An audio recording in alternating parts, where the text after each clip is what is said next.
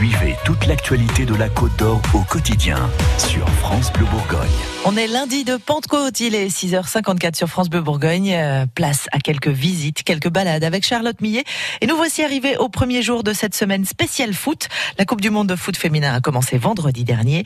En Côte d'Or, deux joueuses du DFCO sont en ce moment engagées dans le sport adapté pour un public d'enfants handicapés.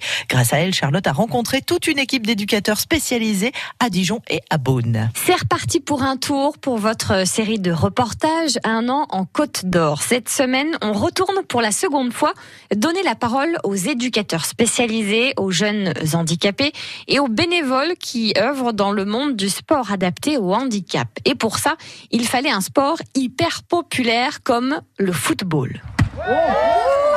Deux joueuses du DFCO, Noémie Carrage et Meryl Siri, ont organisé une journée de rencontre entre jeunes du DFCO et jeunes en situation de handicap. Une journée de sensibilisation aux différences, d'après Cédric, présent ce jour-là et éducateur spécialisé à l'association Les Papillons Blancs de Beaune. Malgré euh, les difficultés de chacun, on peut partager des moments agréables, on peut s'apporter les choses mutuellement. Qu'est-ce que vous mettez, vous, personnellement, derrière la notion d'inclusion?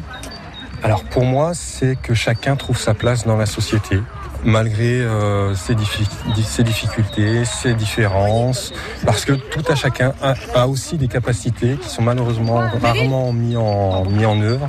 C'est bien ça. L'inclusion, une notion primordiale également pour Michel Bouly, éducateur sportif à l'IME CESAD de Dijon. Mais chacun doit avoir euh, la capacité, la force, euh, l'envie de s'adapter aussi. Hein. si, euh, si je veux quelque chose, je dois m'adapter, je dois faire des efforts. L'inclusion, c'est, elle est bonne si on raisonne dans les deux sens. Le sport adapté en Côte d'Or, c'est l'histoire d'une vie. Pour le président d'honneur du comité départemental du sport adapté en Côte d'Or, Michel Vautier. Parce que le milieu ordinaire a souvent une méconnaissance totale du handicap euh, psychique et mental. Il faut, il faut quand même se dire qu'il y a quelques années en arrière, euh, il y a fort longtemps, ces jeunes étaient euh, presque mis dans des asiles. Un grand pas a été franchi. Depuis plusieurs années maintenant, les jeunes en situation de handicap pratiquent bien le sport. Michel Bouly. Mais j'ai envie de dire euh, que l'on soit porteur de handicap ou non. De toute façon, il y a des choses qu'on peut faire et qu'on ne peut pas faire. C'est même pas notre, notre rôle à nous que de gommer les différences, c'est de les amener à vivre ensemble avec leurs différences, voilà, et de faire des choses ensemble, comme tout à chacun. Les différences, le handicap et le sport adapté, on continue d'en parler avec le DFCO, les éducateurs spécialisés et les jeunes en situation de handicap dans le prochain épisode d'un an en Côte d'Or.